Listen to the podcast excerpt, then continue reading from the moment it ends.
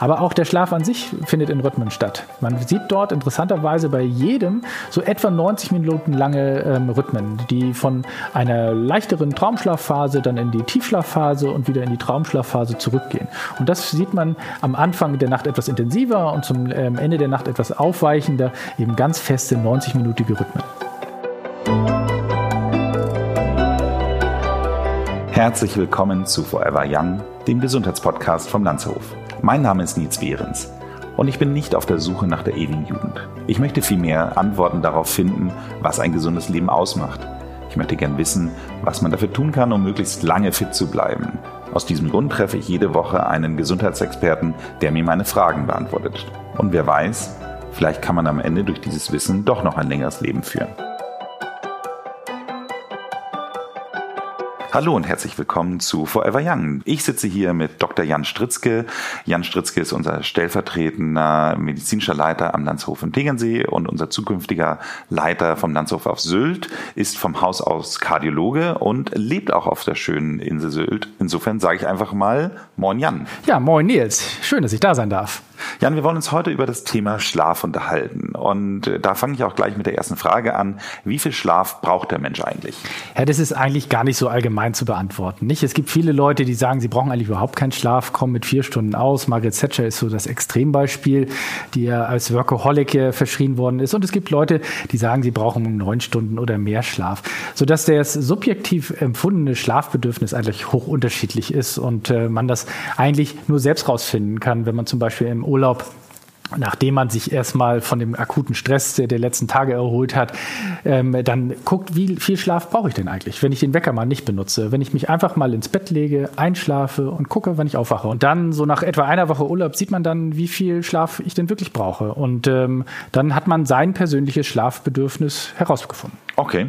Wenn man jetzt wirklich ähm, sagt, okay, man schläft gelegentlich schlecht oder ähm, hat Einschlafprobleme, Ab wann würde man denn von einer wirklichen Schlafstörung sprechen? Also erstmal müssen wir von den Schlafstörungen erstmal zwei große Gruppen unterscheiden. Das eine sind die Dysomnien, das sind die Leute, die eben oder die äh, Störungen, die dazu führen, dass man schlecht einschläft oder durchschläft, sei es, weil man äh, noch äh, in Gedanken versessen ist, weil man Sport gemacht hat, noch zu aktiviert ist und dergleichen. Und dann von den richtigen Schlafstörungen, die auch sehr hohen Krankheitsaspekt haben, die eben eine Atemstörung in der Nacht bedeuten. Das ist bei vielen übergewichtigen Patienten zum Beispiel der Fall, wo dann die Atmung aussetzt und der Sauerstoffgehalt im Blut abfällt. Ich denke, wir sollten mit der häufigeren Variante heute beginnen und ähm, einfach mal über die gewöhnliche Schlafstörung, die wahrscheinlich jeder von uns schon mal gehabt hat, äh, sprechen. Unbedenklich sind letztendlich Schlafstörungen, die temporär sind, wenn man gestresst ist, wenn man äh, sich über jemanden geärgert hat, die ein, zwei, drei Tage, Nächte dauern, ähm, dann aber vorüber sind.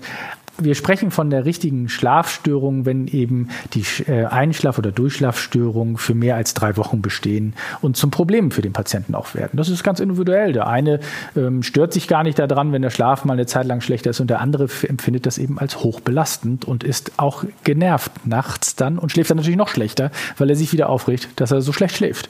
Das heißt also, man kann auch im Grunde genommen eine Art Chronik aufbauen, die ich würde mal sagen, das eine das andere bedingt. Am Anfang schläft man schlecht und äh, wacht vielleicht auch mal zwischendurch auf und irgendwann ist man schon so sehr darauf fokussiert, ja. dass äh, man auch, äh, jeder wacht ja mal im Laufe der Nacht mal kurz auf, aber wenn man das dann sich so sehr darauf fokussiert, dass man es dann noch problematischer wird? Ja, absolut. Also das sehen wir hier auch immer wieder hier in unserer Klinik. Wir haben Patienten, die sind so fixiert auf einen guten Schlaf, dass sie, wenn sie äh, in der Schlafüberwachung nachts aufwachen, dann sehen wir richtig, wie die Herzfrequenz und der Blutdruck ansteigt. Und der Patient berichtet auch, Mensch, ich bin um drei Uhr nachts aufgewacht und habe mich so geärgert, dass ich nicht wieder einschlafen kann. Und dann hat es auch tatsächlich wie drei Stunden gedauert, bis er dann eine kürzere Nachschlafphase noch hatte. Also das sehen wir häufig, dass eben sich Schlafstörungen in solcher Art chronifizieren reagieren können. Und deswegen ist es dann auch wichtig, sich professionelle Hilfe zu holen, dass man dann eben, bevor man eben in so einen Teufelskreis der Schlafstörung reinkommt, dass man dort eben dann interventionell eingreifen kann. Okay, ausgezeichnet. Wenn ich ähm, über mich so nachdenke, dann kann ich in der Regel, kann ich normalerweise eigentlich immer recht gut einschlafen, es sei denn tatsächlich, es geht so richtiges Kopfkino bei mir los, dass ich ähm, mich über irgendwas vom Tag noch so viel nachdenke, so viel grübel.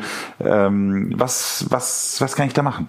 Also viele fangen dann oder fragen dann auch immer den, den Arzt nach den klassischen Schlaftabletten, von denen ich in dieser Situation aber eher abraten würde, weil sie auch sehr schnell letztendlich zu einer Abhängigkeit führen und in diesem Falle überhaupt nicht zielführend sind. Es gibt viele Methoden, da muss jeder für sich selber herausfinden, was äh, für einen das Beste ist. Die einen hören, äh, so weiß ich es von dir zum Beispiel, dass du äh, immer gerne Hörbücher nachts hörst und dabei aber relativ schnell einschläfst und das Ende gar nicht mehr mitbekommst. Andere, so wie ich zum Beispiel, die fangen an, äh, abends zu meditieren, wenn sie merken, dass sie gar nicht runterkommen am Abend. Es ist also wichtig, dass man sich abends schon in so eine Art Schlafstimmung bringt, dass man eben nicht mehr aufregende äh, Gedanken fasst, dass man nicht mehr sich äh, mit seinem Vorgesetzten am Telefon streitet oder Probleme des nächsten Tages wälzt, sondern dass man tatsächlich so in den Abend übergeht. Und wenn man dann merkt, okay, ich komme hier einfach nicht runter, dann sind tatsächlich Hörbuch hören, Meditation, andere Formen der Entspannung, auch ein gemütlicher Abendspaziergang kann hilfreich sein. Wichtig, um den Kopf frei zu kriegen, um ihn bereit zu machen für die Schlaf für den Schlaf. Das heißt also, man, man hat dann in dem Sinne eine Art Schlafrituale, die man dann schafft. Ja, genau, so ist das. Und für jeden selber sind es halt andere Rituale, aber es ist wichtig, dass man diese Rituale möglichst immer zur gleichen Zeit macht, weil der Körper halt auch in Rhythmen lebt, ähm, sodass dann ähm, der Körper ja immer zur ähnlichen Zeit müde wird ähm, und dass man immer ja für sich seine Schlafrituale dann versucht, abends dann zu starten. Okay. Ich weiß, dass wir hier am Landshof auch diese sogenannte Pianomedizin haben. Das ist so eine, so eine Musik, die sehr langsame Klaviermusik ist. Und ähm, da frage ich mich immer, ist das mehr eine Art von Konditionierung, die im Grunde genommen eigentlich da eintritt? Oder ist es tatsächlich so, dass die Musik dazu führt, dass ich ruhiger werde? Oder ist es vielleicht beides? Also letztendlich funktioniert diese Musikmeditation oder die Schlafmusik nicht bei jedem. Es gibt auch Leute, die sich durch jedes Geräusch äh, gestört fühlen und damit nicht einschlafen können. Also wenn man mit einer Klaviermeditation sich beruhigen kann und dann die Gedanken, und das ist letztendlich das Ziel, das, Kopfkino zu stoppen, ähm, pausieren kann und sich einfach auf die Musik einlässt und dann in einen Schlaf übergeht, dann sind diese ähm, Musikrituale ähm, ähm sicherlich hilfreich. Genauso kann man es aber auch mit Düften machen. Wenn es ähm, einfach, äh, wenn man angenehme Düfte im Raum hat, ähm, wo man sich äh, wohlfühlt, geborgen fühlt, auch das kann ähm, dem Schlaf äh, förderlich sein. Mhm. Also sowas wie Lavendel oder. Zum Beispiel, zum Beispiel. Das ist also alles, was du jetzt so beschreibst, ist auch letztendlich eine Gestaltung des Schlafzimmers oder der Schlafumgebung, die, die unfassbar wichtig ist. Nicht? Also wenn man sich überlegt, dass viele Leute das Schlafzimmer auch gleichzeitig äh, als Trockenkammer, als äh, Rumpelkammer oder sonst wie benutzen, dann ist es klar, dass man da drin schlecht schläft, wenn man voller Reize ist. Das Wichtige ist in einem Schlafzimmer, glaube ich, ähm, dass man äh, eben dieses Schlafzimmer zum Schlafen benutzt, Schlafritual, und dass in diesem Schlafzimmer auch wirklich nicht viel andere Sachen drin sind, äh, von denen man äh, abgelenkt wird. Also ein möglichst dunkles, kaltes, reizarmes Zimmer ähm, ist, glaube ich, für den Schlaf, für einen gesunden Schlaf wichtig. Da hast du zwei Sachen gesagt, auf die ich noch mal kurz ein bisschen eingehen möchte. Das eine ist das Thema, du sagtest kaltes Zimmer. Warum? Also das ist wichtig, weil der Körper letztendlich oder der Mensch wird wechselwarm, also wie die Schlangen quasi. Das heißt, nachts können wir unsere Temperatur überhaupt nicht mehr regulieren und wir fangen an Zunächst einmal ähm, ist uns kalt, wir haben kalte Füße, das kennen wir alle und können deswegen nicht einschlafen. Und dann nachts, äh, dann äh, kriegen wir warme Füße und ziehen die Bettdecke weg äh, und so weiter. Und äh, all das ähm, zeigt, dass wir eben ähm, ähm, einfach eine nicht mehr vorhandene Temperaturregulation in der Nacht haben. Und äh, wir sollten das übermäßige Schwitzen, das Aufdecken und Frieren sozusagen dann verhindern und ein kühles Zimmer kann da helfen. Ist aber nicht bei allen so. Es gibt auch Leute, ähm, meine Frau zum Beispiel, die kann im kalten Zimmer nicht schlafen. Die braucht es immer warm. Hm. Macht es nicht unbedingt einfacher, gemeinsam zu schlafen. Das Thema Licht, ähm, also ich persönlich, ich äh, habe ja mal für ein Kreuzfahrtunternehmen gearbeitet und ich habe da Innenkabinen geliebt, die einfach gar kein Licht reinlassen. Ich habe das Gefühl gehabt, ich schlafe da so tief wie nirgendwo anders. Andere Leute äh, ist das ja der Albtraum, wenn kein Fenster in dem Raum ist. Also wie ist das Thema Licht? Klar, Licht spielt eine ganz besondere Rolle ähm, und du sagst es schon, es gibt äh, Leute, die brauchen ein, ein bisschen Licht im Zimmer, weil sie sonst Angst kriegen, Kopfkino wieder. Und es gibt Leute, die sich aber besonders geborgen fühlen, wenn es besonders dunkel und ruhig ist. Ähm, und ähm, deswegen ist äh, das eben wichtig, dass man sich eine entsprechende Lichtstimmung auch baut. Ganz gefährlich bei, bei dem Licht zum Beispiel sind aber auch Fernseher im Schlafzimmer. Ne, Fernseher, gerade die großen Flachbildschirme, die lassen sehr, sehr viel blaues Licht raus. Blaues Licht ist eigentlich das Licht des beginnenden Morgens. Das heißt, wenn der Körper ähm, dieses Licht wahrnimmt, dann äh, reduziert er das Melatonin. Melatonin ist unser Schlaf-Nachthormon. Und wenn wir aber abends eben lange auf einem großen, hellen Flachbildschirm gucken oder auch aufs iPhone oder aufs iPad oder andere technische Geräte, dann reduziert das das Melatonin und das macht das Einschlafen ungemein schwieriger, weil ihm das äh, Schlafhormon fehlt ich muss ja ganz ehrlich sagen, das ist so für mich die einzige Zeit, wo ich mal wirklich die Möglichkeit habe, so ein bisschen in die sozialen Medien zu schauen und mal zu gucken, was meine, meine äh, Freunde äh, so, so aktuell so gemacht haben. Ähm, das würde ich mir ungern nehmen lassen. Äh, Gibt es da irgendwie noch eine Lösung?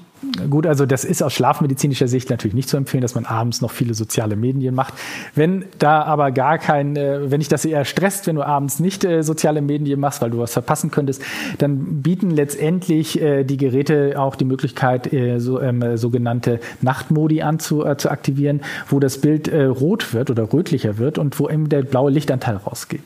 Und äh, auch ich äh, ertappe mich dabei, abends in sozialen Medien zu, noch zu lesen ähm, und schlafe, seit ich diesen ähm, ähm, Nachtmodus aktiviert habe, bedeutend besser und tiefer. Okay. Gibt es da auch sonst noch Alternativen? Also Alternativen kann man sich zum Beispiel denken, weil gerade für die großen Flachbildschirme gibt es diese Technik bisher zumindest noch kein Hersteller bekannt, der das anbietet.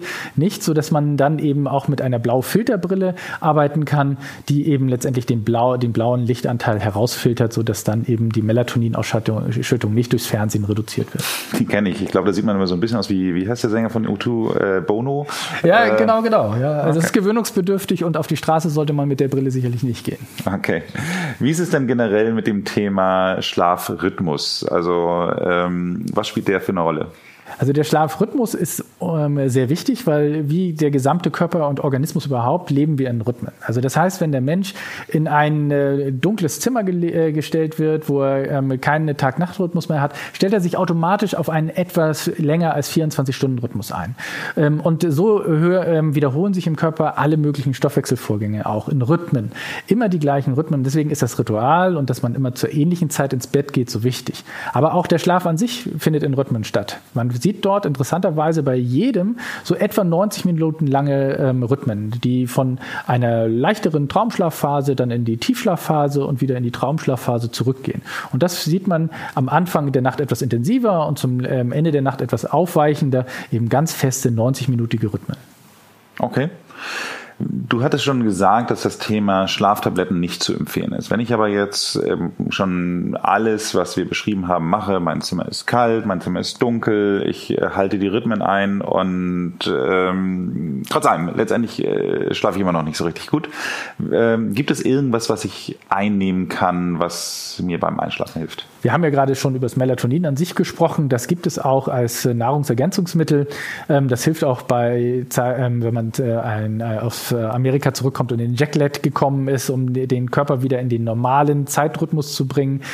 Das hilft bei vielen Patienten, die ähm, temporäre Einschlaf- oder Durchschlafstörungen haben, sehr gut und ähm, hat, kann auch unbedenklich benutzt werden. Hat eigentlich bis auf einen Überhang am nächsten Morgen, wenn man es etwas überdosiert hat, keinerlei negativen Auswirkungen. Okay.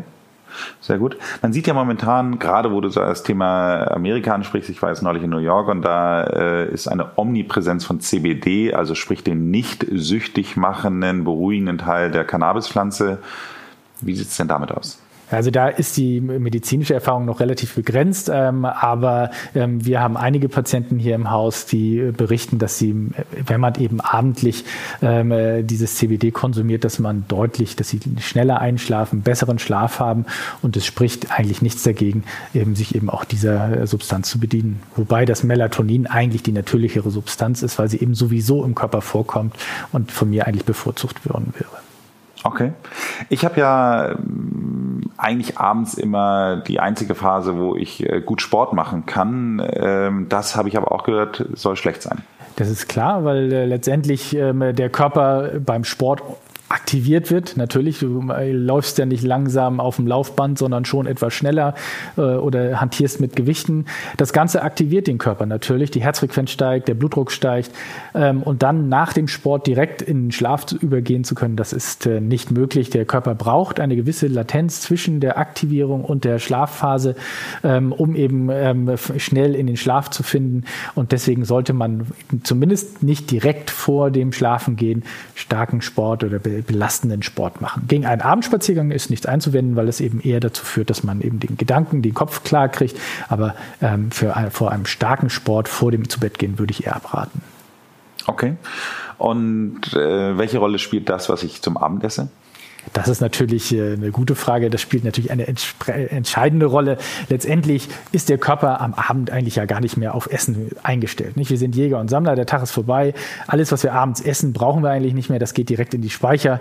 Führt zunächst einmal ja dazu, dass wir dann auch über die Zeit Gewicht zunehmen. Zusätzlich muss der Körper abends ja äh, dann auch noch verdauen. Das ist ja auch eine richtige Arbeitsleistung. Das ist unfassbar anstrengend. Und wenn wir eben besonders schwer das Essen am Abend, das kennt jeder nach einer Betriebsfeier, schwer gegessen, dann ist die Nacht äh, natürlich auch entsprechend schlecht. Mhm. Okay. Wir haben uns über das Thema Cannabis oder CBD bzw. Melatonin gesprochen. Es gibt ja wirklich sehr viele Leute, die sagen, Mensch, ich brauche abends mein Glas Rotwein oder zwei, äh, aber danach schlafe ich immer super ein. Ja, das Einschlafen ist auch gut, aber die Schlafqualität ist halt schlecht. Nicht? Also das ist so, dass äh, Alkohol, wir wissen, es steigert die Herzfrequenz und ähm, führt aber auch ähm, zu einem leichteren Schlaf. Das heißt, die insbesondere am Anfang, wo der Alkoholspiegel halt noch relativ hoch ist, äh, der Nacht, äh, wo wir eigentlich den am meisten erholsamen Anteil des Schlafes haben, äh, an dieser Zeit wirkt der Alkohol besonders Schlafqualität verschlechternd. Und deswegen ist ein Glas Alkohol, ein Glas Rotwein oder ein Bier am Abend sicherlich nicht zum Schlafen Schlafen gut. Mal als Genussmittel kann man das empfehlen, aber es hat sicherlich keinen gesundheitsförderlichen Aspekt, insbesondere auch nicht zum Schlafen.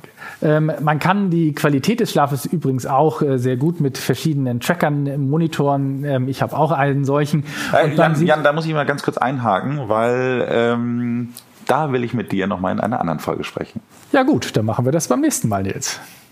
Dann herzlichen Dank fürs Zuhören und äh, ich wünsche allen Zuhörern, wenn es vielleicht bei Ihnen jetzt gerade Abend ist, eine äh, gute Nacht und einen äh, besonders erholsamen Schlaf. Ja, schlafen Sie gut. Jan, wie sieht es denn bei dir eigentlich aus? Äh, wie ist es denn mit deiner Schlafhygiene so? Ja, also die letzten Tage eher schlecht. Wir hatten sehr viele Treffen hier im Kollegium und waren abends auch lange weg und haben das zum Feiern genutzt.